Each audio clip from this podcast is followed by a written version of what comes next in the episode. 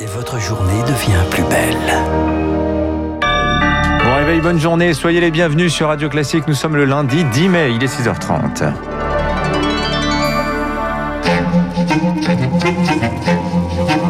6h30, 7h30, la matinale de Radio Classique avec Dimitri Pavlenko. Et à la une ce matin, l'enquête s'accélère à Avignon. Marc Bourreau, quatre jours après la mort d'un policier lors d'une opération antidrogue. Deux hommes interpellés hier soir à une vingtaine de kilomètres d'Avignon. Le tireur présumé est peut-être l'un de ses complices. Bonjour Charles Bonner. Bonjour Marc. Tous deux tentaient visiblement de fuir en Espagne. Oui, ils ont été interpellés au niveau du péage de Remoulins. C'est à la sortie d'Avignon sur la 9, en direction donc de l'Espagne. Les deux hommes âgés d'une vingtaine d'années étaient déjà connus des services de police pour des affaires de stupéfiants. C'est la brigade de recherche et d'intervention de Montpellier qui a mené cette opération hier soir, alors que 80 policiers sont mobilisés depuis mercredi dans cette traque. Une arrestation saluée par le ministre de l'Intérieur. Ce crime ne doit pas rester impuni, dit Gérald Darmanin. Quelques heures avant, 5000 personnes, des policiers, des habitants se sont réunis devant l'hôtel de police d'Avignon. Et hier soir, sur les Champs-Élysées à Paris, une centaine de policiers rassemblés également pour rendre hommage et exprimer leur colère. Merci Charles Bonner. Colère et émotion des fonctionnaires qui dénoncent toujours un certain laxisme de la justice contre ceux qui s'en prennent à l'uniforme. Les syndicats de police exprimeront ce malaise aujourd'hui reçu à Matignon. Parmi eux, Grégory Joron, le secrétaire national d'unité SGP Police. Quand on lance un cocktail Molotov sur un fourgon de policiers ou sur un camion de pompiers, je comprends pas qu'on fasse pas de prison. Je comprends pas qu'on sorte libre. Il y a une vraie question sur l'efficacité de notre sanction pénale aujourd'hui. Et on attend, nous, des réponses réellement fortes pour éviter d'empiler tous ces drames-là. C'est-à-dire des peines minimum qui soient requis à chaque fois à l'endroit d'agresseurs de forces de l'ordre, de militaires.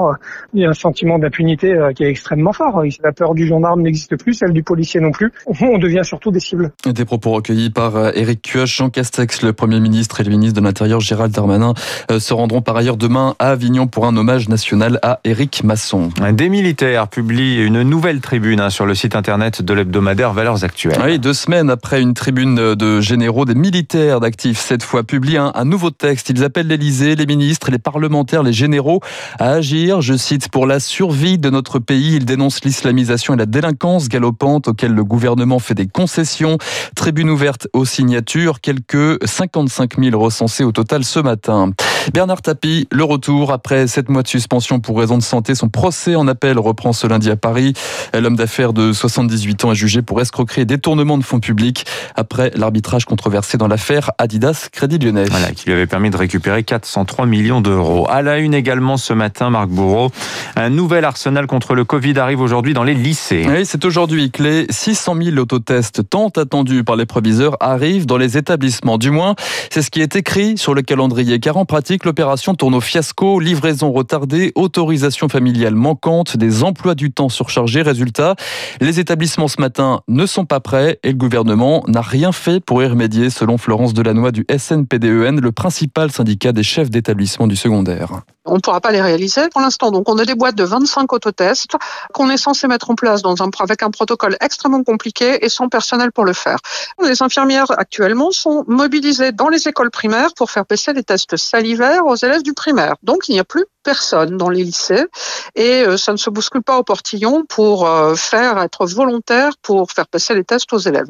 Donc je crois qu'on attendra les personnels supplémentaires avant de se lancer dans l'opération. En plus, donc on, a une notice par boîte de 25 et en plus on reçoit un mail nous disant que la notice est erronée. Effectivement, elle est erronée dans la lecture du résultat. Hallucinant. On aura été mauvais jusqu'au bout. Florence Delannoy avec euh, Rémi Pfister, la décrue de l'épidémie quant à elle se poursuit. Le nombre de patients en réanimation est passé sous la barre des 5000. Parallèlement, la campagne vaccinale s'offre un nouveau coup d'accélérateur. Les piqûres, désormais ouvertes aujourd'hui aux plus de 50 ans. Mercredi, ce sera au tour des plus de 18 ans, s'il reste des doses en fin de journée. Pour l'heure, près de 18 millions de Français ont reçu au moins une injection. Et une question ce matin, combien seront-ils à recevoir une dose AstraZeneca dans les mois qui viennent? Thierry Breton a semé le trouble hier. Le commissaire européen en charge de la vaccination affirme que Bruxelles n'a pas renouvelé ses commandes après le mois de juin, après les retards de livraison et des cas de thrombose.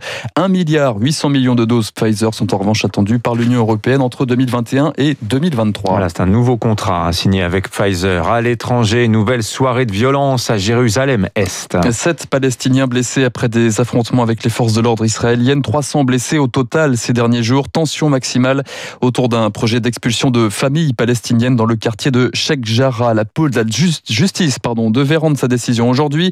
Elle est suspendue. Pour autant, la crainte d'une escalade reste vive. D'autant que des milliers de suprémacistes juifs participent aujourd'hui aux célébrations de l'annexion de la ville sainte par Israël. Sur place, la correspondance d'Alice Froussard.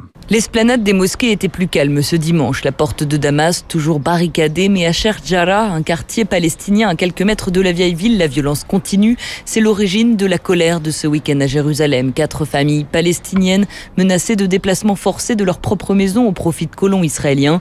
Sami Jaouni en fait partie. On ne va pas partir de nos maisons, on va en parler davantage, sinon ils nous expulseront. Tout semble aller vers l'éviction comme je le vois. La manière dont ils forcent le déplacement des Palestiniens de leur maison, ça continue encore et encore car personne ne peut les arrêter. La bataille judiciaire dure depuis 50 ans. Les familles ont les papiers, les colons, eux, réclament les terres. Certains habitent déjà dans la maison d'en face, drapeau israélien sur la façade. Alors des habitants palestiniens de Jérusalem continuent comme chaque soir de venir soutenir ces familles, souligne Ferouz Sharkawi, directrice de Grassroots El Quds. Et ce sont ceux qui se font frapper et arrêter par la police israélienne, qui se font brutalement attaquer par les forces d'occupation israéliennes. Le verdict de la Cour suprême qui devait statuer aujourd'hui a été repoussé, mais pour ces familles, cela ne signifie pas une victoire. Et à Jérusalem, ce n'est pas la fin des violences. Le reportage d'Alice Froussard à Jérusalem. En Afghanistan, 11 morts ce matin dans l'explosion d'une bombe au passage d'un bus à Kaboul. Elle intervient après euh, l'attentat le plus meurtrier depuis un an dans le pays. Plus de 50 morts samedi dans l'explosion d'une école de, de jeunes filles. Les talibans nient toujours leur implication. Ils décrètent toutefois trois jours de cessez-le-feu pour l'Aïd, la fête qui célèbre la fin du ramadan. Enfin, le football, Dimitri et Paris Saint-Germain distancés par Lille en tête du classement de Ligue 1. Les Parisiens se sont inclinés un partout hier face à Rennes. Monaco complète le podium. Merci Marc Bourreau. Vous revenez tout à l'heure à 7h30 pour l'heure sur Radio Classique.